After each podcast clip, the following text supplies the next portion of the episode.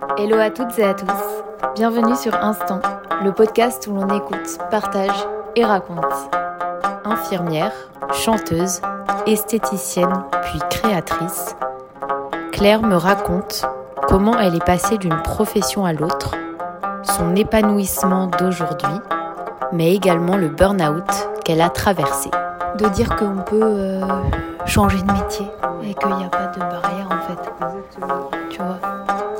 C'était le, le- projet au, départ que je voulais faire, c'était de faire une asso justement pour montrer aux femmes que- Il n'y a pas de limite. qu'il n'y a pas de limite, qu'on peut changer, on peut aller vers ce qu'on veut et euh, on sait ce que je ce que j'aime.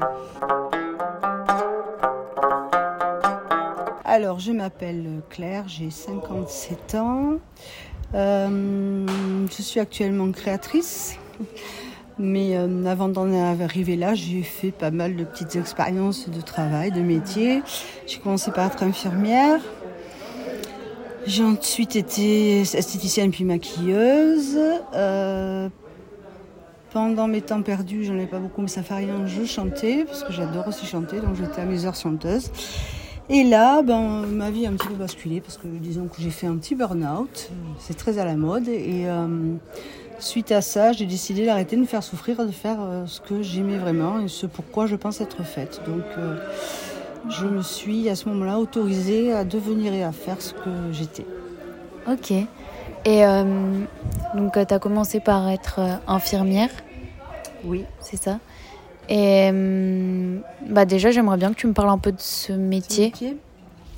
Alors infirmière, c'est pas foncièrement ce que je voulais faire, bien que quand j'étais petite, on m'avait offert la, la tenue d'infirmière, j'ai les photos.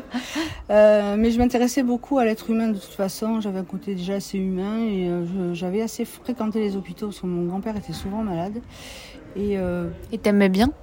Enfin, t'aimais bien l'am- l'ambiance? Non, je n'aimais pas l'ambiance, j'aimais pas l'odeur, j'aimais rien de tout ça, mais j'avais envie d'aider parce que j'avais déjà conscience enfant que, euh, ou jeune en tout cas, que les gens hospitalisés avaient besoin d'aide, notamment à travers la vérité aussi.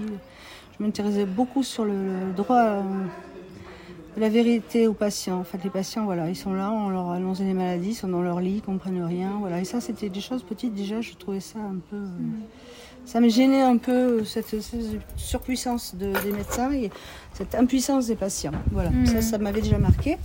Mais bon, en fait, j'en suis pas arrivée par là parce que moi, je voulais faire les beaux-arts à la base. Mais bon, comme j'étais bonne en langue, j'étais bonne en français.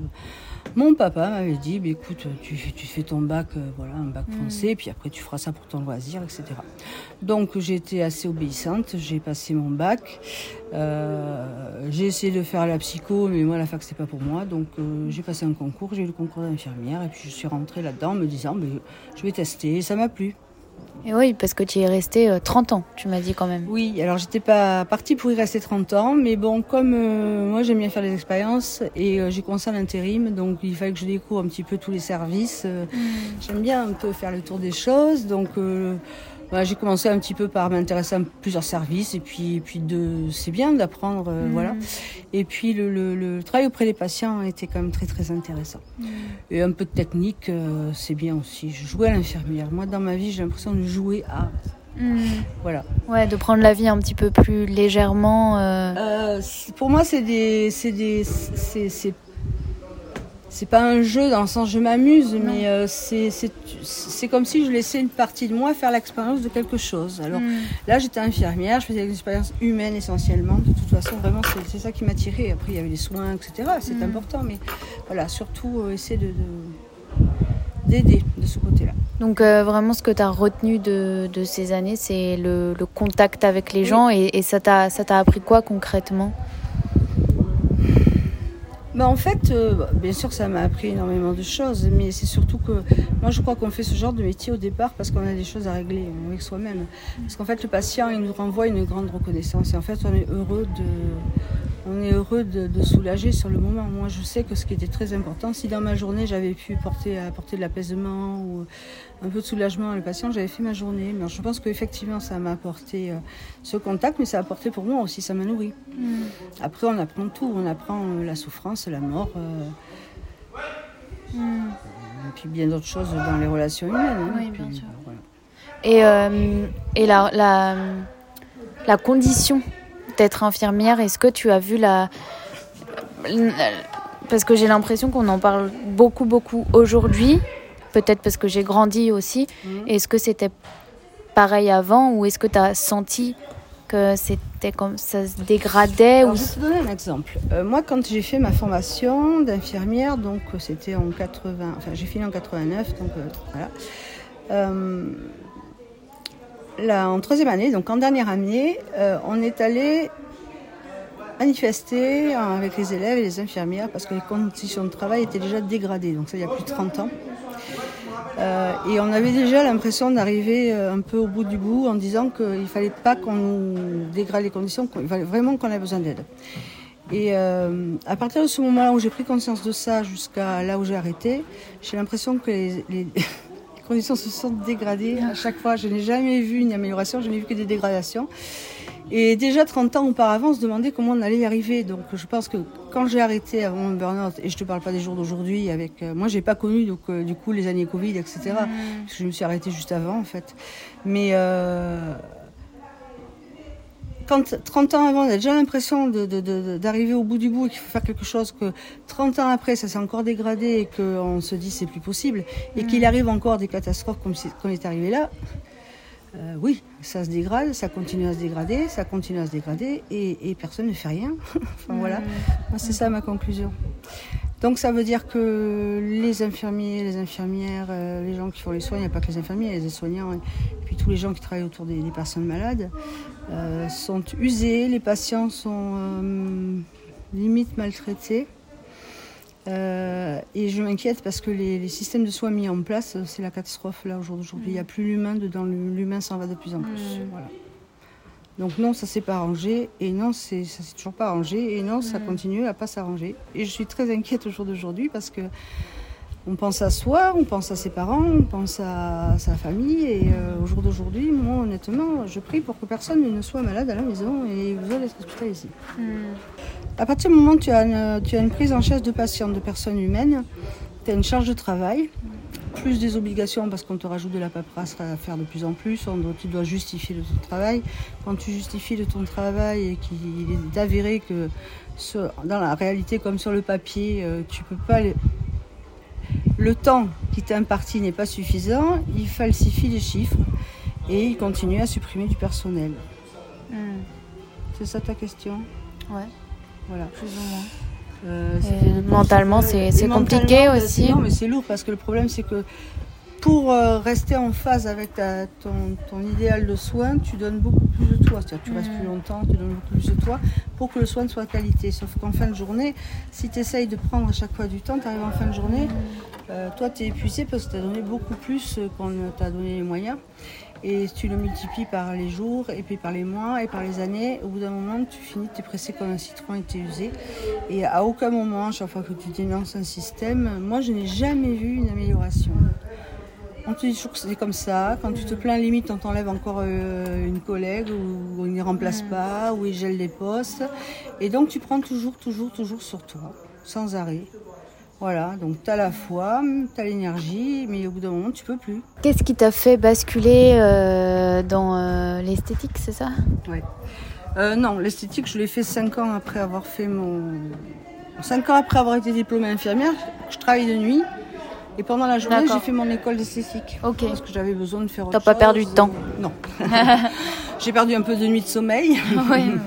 Pendant le temps que j'étais infirmière, j'ai fait euh, pas mal d'expériences. J'ai eu ma fille, j'ai eu une vie de famille. Euh, j'ai fait l'esthétique, j'ai fait des maquillages. Moi, j'aimais tout ce qui était artistique déjà. Et puis ensuite, ben, j'ai chanté. Et puis j'ai, voilà, j'ai, fait des trucs en solo, j'ai fait des trucs en groupe. J'ai vécu un petit peu, j'ai expérimenté la, la chanson. Et tu Et chantais. je, euh, ben, je chantais dans un groupe de gospel au départ, enfin dans une chorale, et ensuite de la chorale, on a fait un groupe euh, et on s'est un petit un peu, euh, on s'est un petit peu produit à droite à gauche avec ce, ce groupe. Et puis après, de rencontre en rencontre, t'as invité à venir faire quelques scènes, etc. Donc euh, voilà, ça c'était la belle vie. oui, c'était un peu ton ah je respire enfin, j'ai l'impression. C'est ça, c'était euh, oui. Puis moi j'avais besoin de, alors j'aimais bien le partage, euh, mais j'avais besoin aussi d'être parfois sur le devant de la scène. Mm. Et euh, quand tu es infirmière, tu pas sur le devant de la scène, tu es vraiment tout le temps derrière. tu partages beaucoup quand tu chantes avec des harmonies, enfin c'est assez artistique aussi. Mais de temps en temps, j'avais mes temps où j'étais mis un peu dans la lumière et je me suis rendu compte que j'aimais ça. J'en avais besoin en fait. Alors pas mm. tout le temps, mais euh, voilà, de quoi mm. exister un petit peu. le travail d'infirmier, c'est très chronophage, hein, tu, mm. disparais. Voilà. Donc qu'est-ce qui m'a sorti de ça? Ben, euh, Je me suis séparée, ma fille a une maladie grave. Euh, j'ai continué à beaucoup travailler pour tout gérer seule. Et arrive un moment, ben, euh, j'étais épuisée, j'avais plus la foi de toute façon parce que mm. je m'occupais plus du tout de moi, j'avais de moins en moins de temps, m'occupais tout le temps des gens. voilà. Je travaillais en psychiatrie à l'époque, c'est lourd la psychiatrie, et mm. j'étais avec des collègues qui, au lieu d'avoir fait des burn-out, avaient développé des côtés un peu tordus. Et, et moi, je suis pas comme ça, il me faut des choses simples. Hmm. Donc, au bout d'un moment, ben, j'en ai eu ras-le-bol. Ouais, dit ciao. Ben, je devais avoir un poste qui, me, qui m'aurait sorti de ça, et ce poste euh, qui devait m'être alloué, il a été donné euh, à des places de syndicats, un peu de jeunisme, etc. Donc euh, je mm. me suis dit que là c'était plus possible, je ne pouvais plus mm. accepter ça en fait. Mm.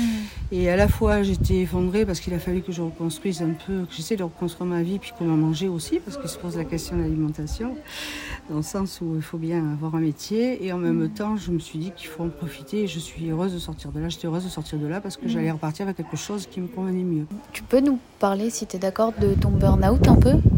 Ouais. Euh, comment c'était Peut-être pour aussi euh, ben, dire que c'est OK et que ça, ça, ça peut aller mieux pour, euh, pour d'autres personnes Alors, je peux en parler maintenant parce que ça fait 5 ans et je commence à en voir le bout. Mhm. Ça a été très long.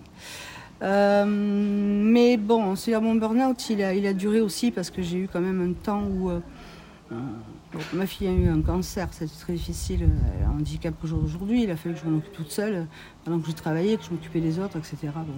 Donc, du jour au lendemain, en fait, euh, à partir du moment où on m'a pas donné euh, ce poste, euh, je me suis vue, vue noyée. J'avais l'impression qu'on voulait me noyer et en fait tout écroulé. C'est-à-dire quand je dis tout s'écroule, c'est comme un immeuble où tout s'éteint, mais en plus tout s'écroule sur soi-même. C'est-à-dire je me suis retrouvée à zéro. Je sais pas comment expliquer sans sans énergie, perte de confiance en moi. Enfin, vraiment, c'est un repartir à zéro. Alors, sur le moment, je me suis dit, bon, ok, très bien, il faut du temps, etc. Mais je pensais pas que ça prendrait autant de temps. Est-ce que tu étais euh, soutenue par tes amis et ta famille ou pas du tout? Alors, j'étais soutenue par mes amis et ma famille. J'ai absolument pas été soutenue par le corps médical, au grand, à mon grand dame, parce que j'y avais quand même consacré 30 ans de ma vie. Euh, une infirmière, ça fait pas de burn-out. Une infirmière, ça retourne travailler. Moi, c'est vraiment ce que j'ai. Ça ferme sa gueule, quoi. Entendu, ça ferme sa gueule et en plus, ça redit pas le reste. Donc, j'étais très très mal prise en charge. Je le maintiens. Euh, et je pense qu'ils m'ont plus rendu malade que je n'aurais dû être euh, à, à, pas entendre ma souffrance. Voilà. Par contre, ça m'a rendu quand même aussi plus fort dans la mesure où il est hors de question que je me fasse du mal maintenant. Voilà. Et euh, dans le sens où, euh, bon, ben voilà, moi je veux bien, je m'occupe de moi maintenant. Voilà, c'est ça qui mm. compte. Et euh, je pense que même s'il a fallu en passer par ça, et que ça a été honnêtement très difficile, je regrette absolument pas parce que jour d'aujourd'hui, tout est transformé chez moi. Et en tout cas, voilà, je suis bien. Oui, tu ressors fort. C'est des périodes je ressors compliquées. Plus parce que honnêtement, il y a des restes avec une grosse dépression, des choses comme ça, il y a des restes, mais il y a une façon de se protéger qui se met en place systématiquement. Et c'est surtout qu'il y a des choses pour lesquelles on dit non. J'y vais plus. Il y a des choses pour lesquelles je n'y vais plus. Il y a des gens euh, que je n'ai plus envie de fréquenter non plus. D'autres sont partis. Donc je me retrouve à zéro avec euh, ce que je suis, ce que j'aime euh, et, et quelques personnes autour de moi précieuses et ça suffit tu as encore un peu des, des, restes, des fois des phases où tu sens que tu. de dépression ou, Et comment tu gères ça? Tu as, déjà euh, souffert de ça? Alors, comment maintenant, comme tu te connais, mm. disons, tu, tu peux euh, te dire Ok, euh, là, je sens que ça va pas trop. Comment je fais pour. Ben, de toute façon, à partir du moment où ça va pas trop, je lève le pied et, et je, n'irai pas forcer les choses comme j'ai pu faire parce qu'il fallait avancer. Euh, ça, a été, ça a été comme ça pendant les cinq années, hein, avec des hauts, des bas, des hauts, des bas, des hauts, des bas. On a l'impression que ça n'en finit jamais. Au jour d'aujourd'hui, je pense qu'il y a Je me suis fait aider aussi, hein. j'ai fait des hypnoses, j'ai beaucoup lu, euh, enfin je veux dire j'ai vu aussi des psychiatres à un moment donné. Euh, au jour d'aujourd'hui, euh, il y a une fragilité, il peut y avoir des bas encore, mais c'est pas les mêmes bas, c'est-à-dire que c'est des bas qui juste font dire attention, là si t'es pas bien, c'est qu'il y a quelque chose que tu as accepté dans ta vie qui se passe. Donc à ce moment-là, on réajuste et puis ça repart. Oui, c'est comme euh, les personnes aussi qui ont d'autres fragilités au niveau de bah, la cigarette ou les, les, drogues, etc. De pas de se dire attention, tu as cette fragilité en toi, retombe pas. Ça peut être comme avertissement. Après, les addictions. Non, mais c'est encore autre chose. Hein, mais... encore autre chose. Mais euh, en tout cas, ça permet de donner une alerte. Et en général, parce que quand on a bien souffert, bien morflé, moi je dis, on n'a pas trop envie d'y retourner quand même. Hein. Hmm. Euh, parce que souvent, la vie, on se met dans une situation, on n'a pas bien compris, elle revient une deuxième fois, une troisième fois, toujours crescendo. Arrive un moment, la souffrance on dit ça suffit. Moi, je dis ça suffit. Je ne sais mm. pas de quoi demain sera fait. Hein. La vie, elle n'est pas toute lisse. Mais en tout cas, j'évite de me remettre dans les situations qui me font souffrir. Mm. Et j'évite aussi de, de, rentrer en relation avec des gens aussi qui me font souffrir. Parce que forcément, mm. quand on est assez euh, gentil, serviable, etc., on donne beaucoup de soi. Il y a aussi beaucoup de gens qui viennent demander. Et, nous, on est gravé de donner. Il faut savoir mettre des limites. Maintenant, tu, es. Euh, tu es assez épanouie dans ta vie? Oui, oui. Bah, de toute façon, à partir du moment où j'ai dit stop, moi j'ai dit stop, je ne serai plus infirmière, je ne serai plus si, je ne veux plus de patron, je ne veux plus de collègues, je veux être mon propre patron, je veux bien travailler avec des partenariats. Euh, ça, je me le suis dit de suite. Bon, après, la société, elle n'aime pas hein, quand on dit stop, hein, parce que on vous dit au travail, on vous dit si, etc. Et euh, le stop, ça fait la capricieuse qui veut plus travailler. Hein. Oui, mais bon, si d'un côté t'es pas bien dans ton travail, tu peux pas bien travailler, dans tous les cas. c'est des logiques, mais bon, on peut les avancer, c'est logique. Les hmm. gens, ils en ont rien à foutre de ça. Hmm. Bien sûr que c'est évident, si on n'est pas bien, on peut pas bien faire son travail. Encore moins dans un travail où on on travaille avec l'humain. C'est ce que je vais pas refaire mon histoire et mon parcours et mon aide, mais bon voilà. Au jour d'aujourd'hui, j'ai décidé de ne faire que des choses qui me font du bien. Que si jamais il y a des obligations, parce qu'on est toujours obligé de passer par cette obligation, je les fais. Mais euh, en même temps, euh, je m'autorise aussi parfois à pas les faire parce qu'il y a des moments c'est pas supportable de les faire donc euh, c'est comme hmm. ça. Est-ce que tu peux nous parler un peu de, bah, de tes créations? Parce que c'est eh hyper intéressant. moi je suis passionnée de dessin, j'ai toujours été passionnée de dessin, c'est toujours des choses. En fait le dessin c'est ma bulle, c'est euh, quand je dessine je suis protégée de tout, je suis ailleurs et euh, je suis très très bien. Ça a toujours été ça, ça a été un peu mon refuge et en m'autorisant à redessiner parce que bon j'ai toujours beaucoup travaillé, je me suis retrouvée au chômage. Enfin, d'abord en arrêt, c'était déjà assez dur. Après, au chômage, c'est encore pire. Enfin, pour quelqu'un qui a une notion du travail. Mais en même temps, je voulais plus travailler parce que je pouvais plus, hein, tout simplement. Et le dessin, petit à petit, m'a sorti de là. Et à un moment donné, je me suis dit, j'ai constaté un peu tout ce que j'avais fait quand même au cours de ces années. Et je me suis dit, bon, ben, c'est peut-être le moment où jamais, puisque ça a toujours été quelque chose que tu voulais faire, de le faire. Et donc là, j'ai décidé de commencer à produire plus et euh, à, m'orienter vers ça euh, comme métier en fait. Hmm. et donc tu fais quoi concrètement bah, Après être passé par des essais un petit peu de tout, concrètement je, peins et je fais des décors des illustrations.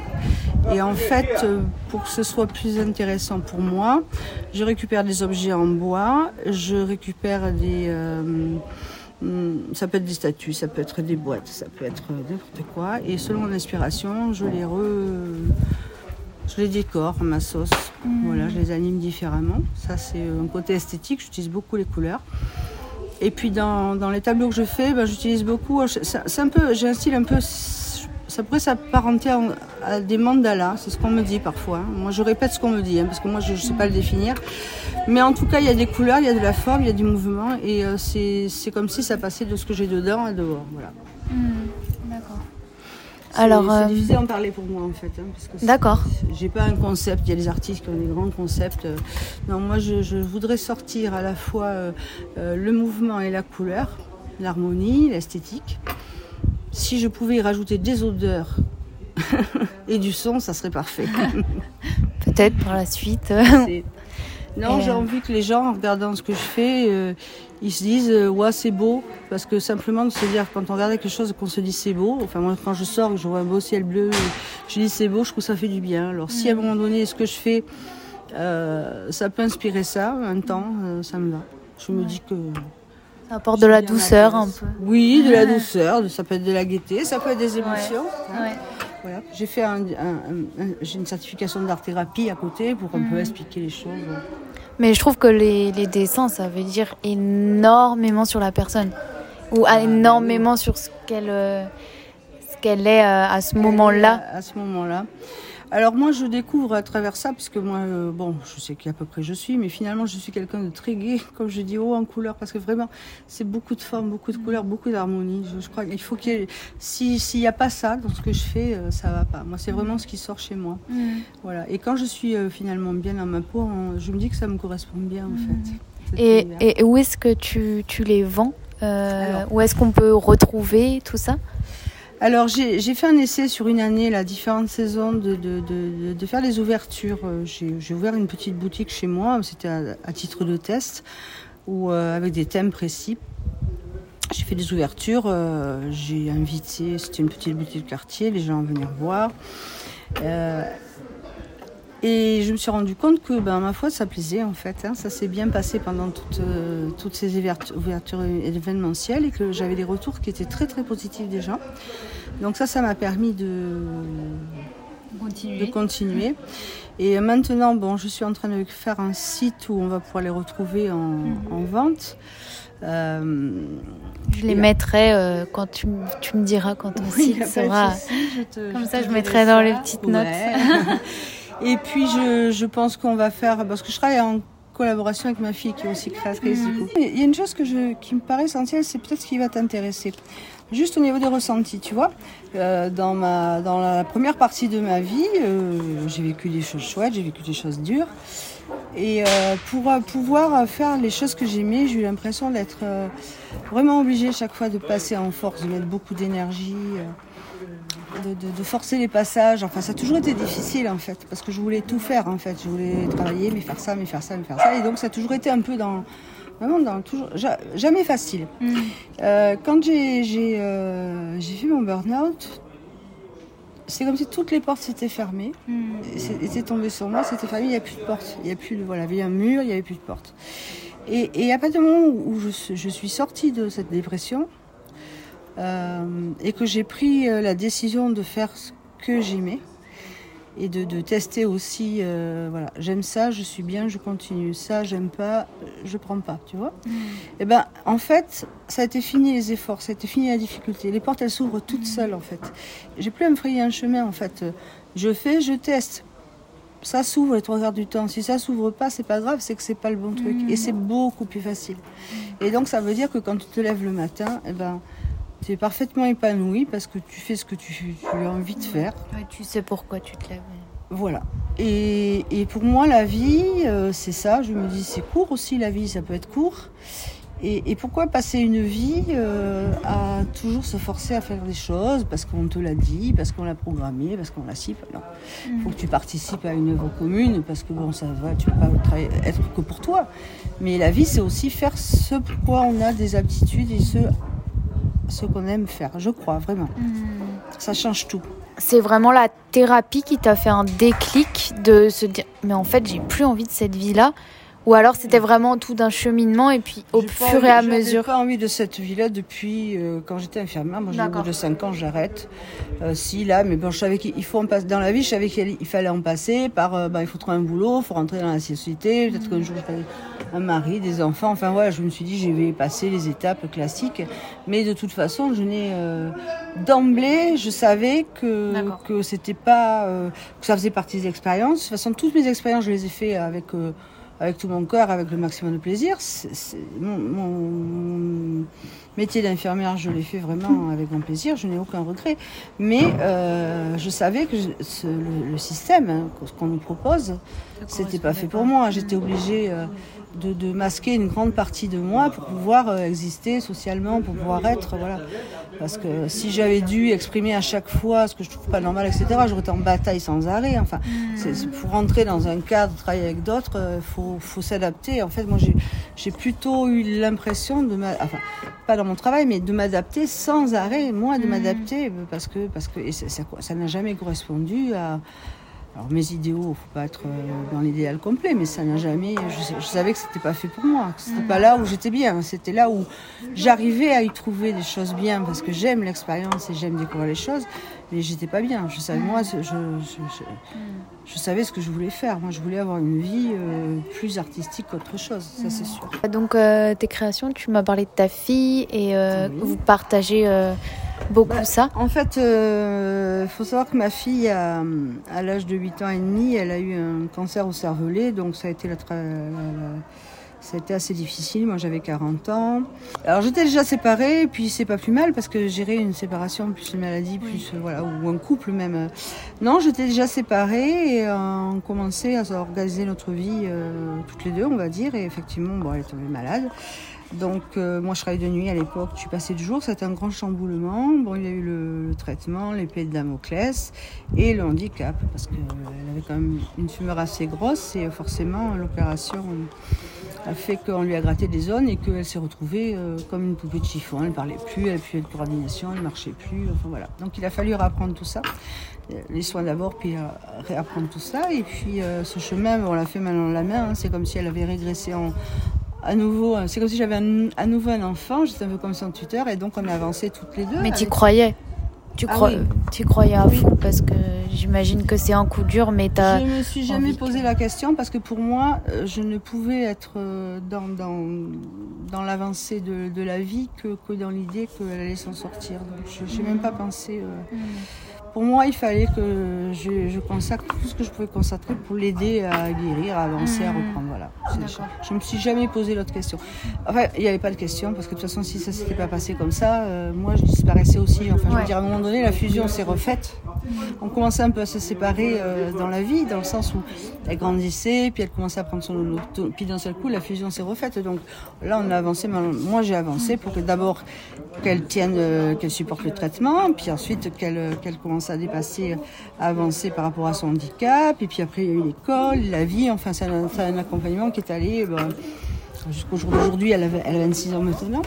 Donc, euh, pour qu'on puisse avancer l'une et l'autre, pour pouvoir exister l'une et l'autre, et moi aussi, parce qu'il fallait bien que je trouve des ressources d'énergie quelque part. Bon, au départ, j'ai pris sur mon énergie pour aller chercher ailleurs à travers euh, le champ d'autres choses euh, pour me ressourcer un petit peu parce que j'avais très très peu de temps. Mais bon, je, une fois. C'est important pour lui donner de l'énergie à elle aussi. Ah, ben, de toute façon, c'était c'était vital. Hein. Mais bon, à force d'aller chercher toujours par, enfin, le travail, ma fille, l'accompagnement complet, plus des choses à côté pour se ressourcer. Au bout d'un moment, physiquement, euh, hmm. ça a été très dur. C'est pour ça que le burn-out, il y a le travail, il y a plein de choses, mais il y a aussi, je veux dire, je l'ai pas fait euh, dans les moments cruciaux. Je l'ai fait qu'une fois qu'elle a eu euh, son bac, elle s'est mise sur des rails, etc., où elle allait beaucoup mieux au niveau d'autonomie, etc., c'est là que j'ai mhm. commencé à lâcher moi. Donc si c'est arrivé, c'est pas pour rien non plus, c'est parce qu'à un moment donné, euh, j'aurais eu d'autres raisons de lâcher mhm. avant. Voilà. Donc voilà, donc on a suivi ce chemin. Et pour qu'on puisse bien vivre toutes les deux, il fallait qu'on soit euh, sur le même tempo parce que moi j'allais très vite et du coup elle, elle avait euh, c'est le cervelet, c'était de la lenteur, c'était des choses comme ça, donc il a fallu qu'on s'accorde. Et euh, ben, on a avancé, on a évolué comme ça toutes les deux, petit à petit, jusqu'au moment où euh, s'est posé la question bon, du travail, le handicap à 80% quand même. Est-ce que des fois tu, tu perds des patiences Parce que c'est dur, c'est dur en même temps euh, d'avoir quelqu'un en face de nous euh, qui est pas dans la même euh, justement le même tempo comme tu ah dis mais d'un côté c'est c'est ta fille donc eh, L'amour, euh, l'amour est immense. Oui, l'amour prend le dessus. Et...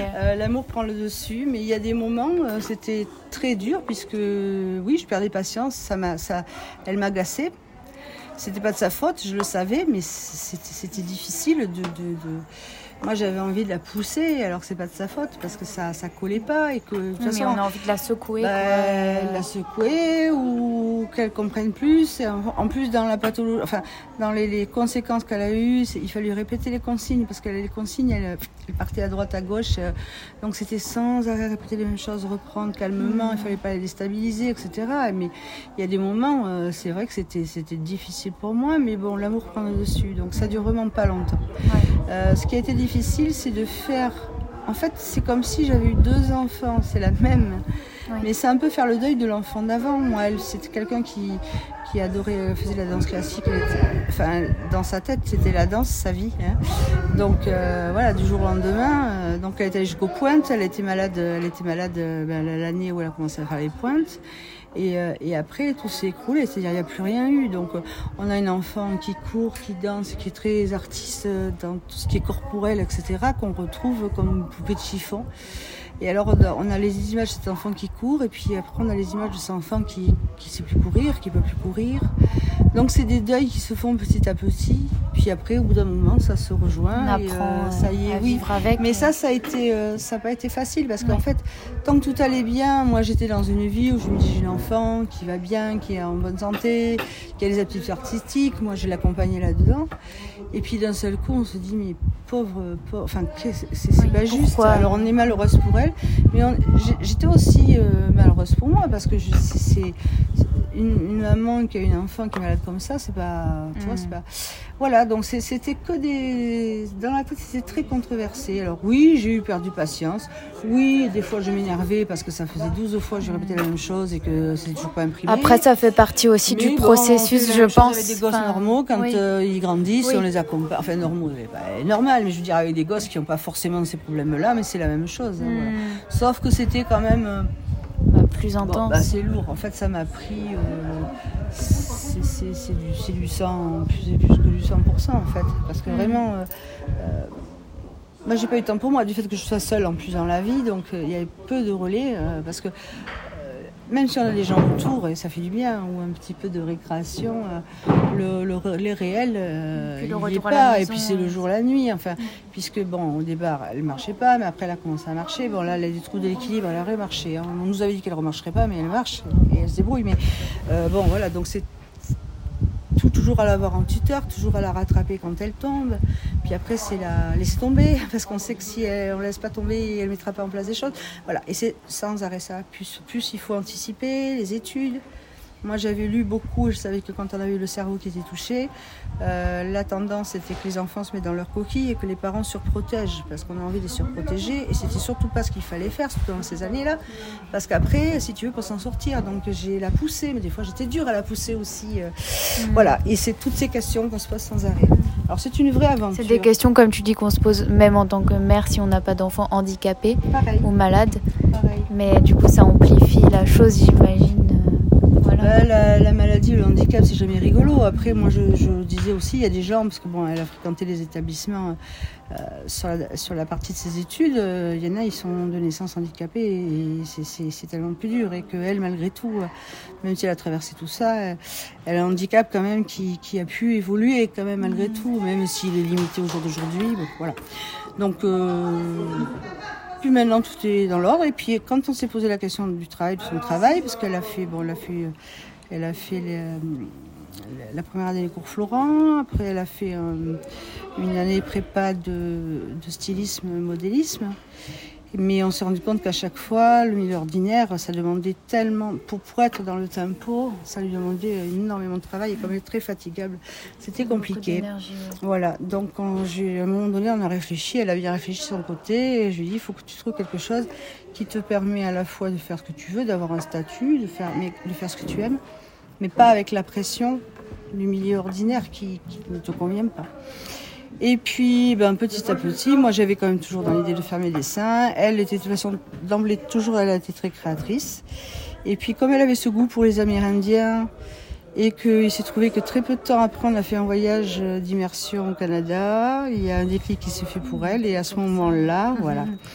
Et à ce moment-là, ben, je lui dis, écoute, ça te plaît? Tu te vois comme ça? Allez, on fonce. Et du coup, on s'est mis à, à, être deux indépendantes, mais quand même sur, sur une coopération. Oui, c'est important aussi de, garder euh, l'indépendance, euh, je pense, pour elle et pour toi. Bah, C'était une façon, l'air de rien, de, au lieu de fonctionner avec le fusionnel, parce qu'on je faisais des trucs, elle me suivait parce qu'on s'entend très bien en fait. Hein, voilà. Mais c'était une façon d'avancer côte à côte, mais pas en fusionnel d'être sur le même chemin avec euh, quand même, bon, le fusionnel, ça se défait pas comme ça. Hein. mais en ayant chacune son, sa spécificité, son indépendance. Mais on pouvait être complémentaires aussi. Hmm. Donc, comme l'accompagnement, ça se fait pas sur euh, quelques mois, ça se fait sur des années, petit à petit, c'est ce qui se passe là. Eh ben, on a pu euh, fonctionner comme ça. Puis au jour d'aujourd'hui, on continue à fonctionner comme ça. Elle va prendre son indépendance dans sa, dans sa petite maison, mais on va se retrouver pour les fabrications. Mais voilà, tout en faisant petit à petit notre vie, euh, on va dire un peu séparée. Voilà. Détachés mais ensemble et reliés Oui, un bon, peu aussi par, même, euh, voilà, voilà. Par cette, euh, cet art. Bah, après, euh, le, le- je- avant, avant qu'elle soit malade, ou qu'elle, euh, on, on, a, on, a- on était quand même déjà assez proches. Je veux dire, la relation était déjà assez proche parce que elle avait ce côté sensibilité euh, artistique que moi je reconnaissais chez elle et voilà, c'est- c'était déjà quelque chose. voilà. D'accord. Mais bon, faut aussi penser. Enfin, moi, j'ai pas fait une enfant pour l'avoir avec moi sans arrêt. Bah Et oui. puis, puis, puis moi aussi, j'ai envie d'être un peu Bah tranquille. bien sûr. Mm, mm. Et euh, du coup, voilà, donc c'est bien. Mm. Donc oui, D'accord. la créatrice, pour elle comme pour moi, avec des, des mondes différents, mais complémentaires. euh, Là, c'est la belle vie, là, je trouve. Super. Et bah, tu m'as l'air apaisée aujourd'hui, au jour d'aujourd'hui. Complètement. C'est, c'est Ça se mot. ressent. Ouais, ouais, ouais, mais c'est vrai. Mm. Donc euh, donc c'est chouette. Ouais. voilà. Et ça donne de l'espoir aussi pour les gens Ah, qui mais sont dans cas, cette ce qui est sûr, période. tu vois, c'est que moi, je pense que quand on est dans une période difficile. Alors, je le dis, moi, je l'ai toujours pensé. Euh, quand on a des bas, il y a toujours le haut derrière. Euh, la seule chose que moi, j'avais pas anticipé, c'est que ça pouvait être long. Mm. Alors, ce que je dis maintenant, c'est que c'est automatiquement, ça ira mieux. Mais on ne sait pas quel temps il en faudra, mais automatiquement, oui. ça ira Oui. mieux. voilà. Ah Voilà. Après, euh, ça fait partie des passages, si on veut rentrer un peu plus dans le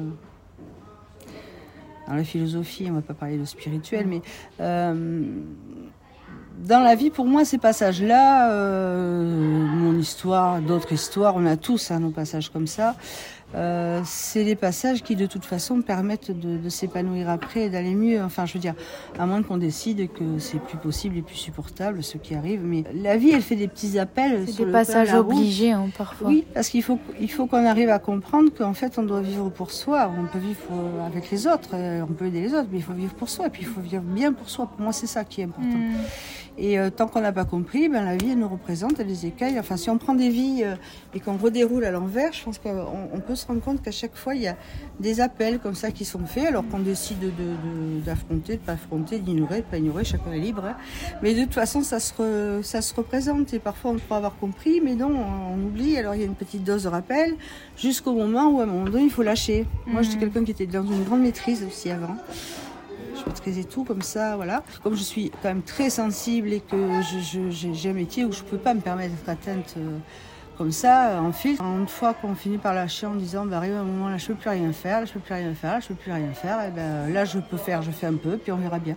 Et après, quand on arrive à accepter ça, euh, ça va tout seul. Est-ce que tu aurais quelque chose à, nous partager, un livre? Tu, m'as dit que tu lisais un peu.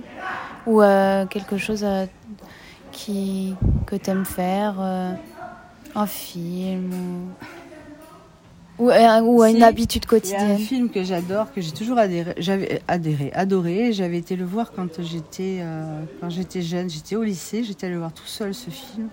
Il s'appelle Yontel, il est joué par Barbara Streisand. C'est l'histoire de quelque part l'émancipation d'une femme qui, qui vit dans un monde euh, où seuls les hommes ont accès à la connaissance. C'est un monde juif. voilà.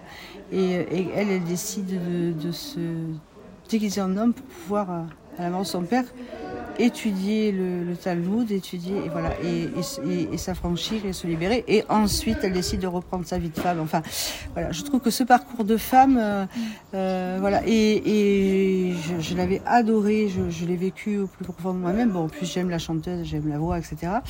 Et je me rends compte que ça me parlait, mais euh, au jour d'aujourd'hui, je sais aussi pourquoi ça me parle, parce que c'est le combat de, de beaucoup de femmes à travers beaucoup de, à travers beaucoup de, de vies, en fait. hein. C'est un peu ça. ouais. C'est encore difficile en tant que femme de, de s'affranchir finalement de, de, de ce que la vie, le monde a mis en place, le monde euh, des hommes. Voilà. Ça, ça commence, hein, c'est bien, il y a de l'espoir. hein. Mais on a quand même un parcours qui est plus difficile, euh, je trouve, euh, pour pouvoir aller vers ce qu'on veut en fait. C'est ça qui est difficile. Il y a des barrières en fait. Il y a des barrières, ça peut être, ça peut être euh, l'école, ça peut être la famille, ça peut être ta vie, ton travail, ça peut être euh, ton mari, ta femme, qui quelque part, avec toutes les obligations, t'empêche ou retarde en tout cas. Moi j'ai l'impression que c'était retardé. Dans mon cas, je me disais à chaque fois que je voulais euh, prendre mon envol, je me disais bon maintenant c'est bon j'y vais. Il, arrivait un événement et c'était retardé à chaque fois. Voilà, donc la dernière fois c'était voilà, mais maintenant c'est bon. Donc je pense que ça c'est le combat des femmes. Et ce film particulièrement, j'engage les gens à aller le voir. S'ils ne l'ont pas vu, c'est pas, il est pas très jeune maintenant, mais oui il y a ça.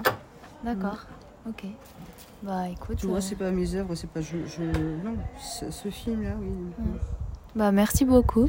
De rien, uh-huh. avec plaisir. voilà. Merci à toi d'avoir écouté l'épisode. Si il t'a plu, tu peux me le faire savoir en le notant, en m'écrivant ou en le partageant. Tu peux également me taguer olivia-buis sur Instagram. Afin que le podcast se développe un peu plus, tu peux également faire un don de la valeur que tu souhaites. À bientôt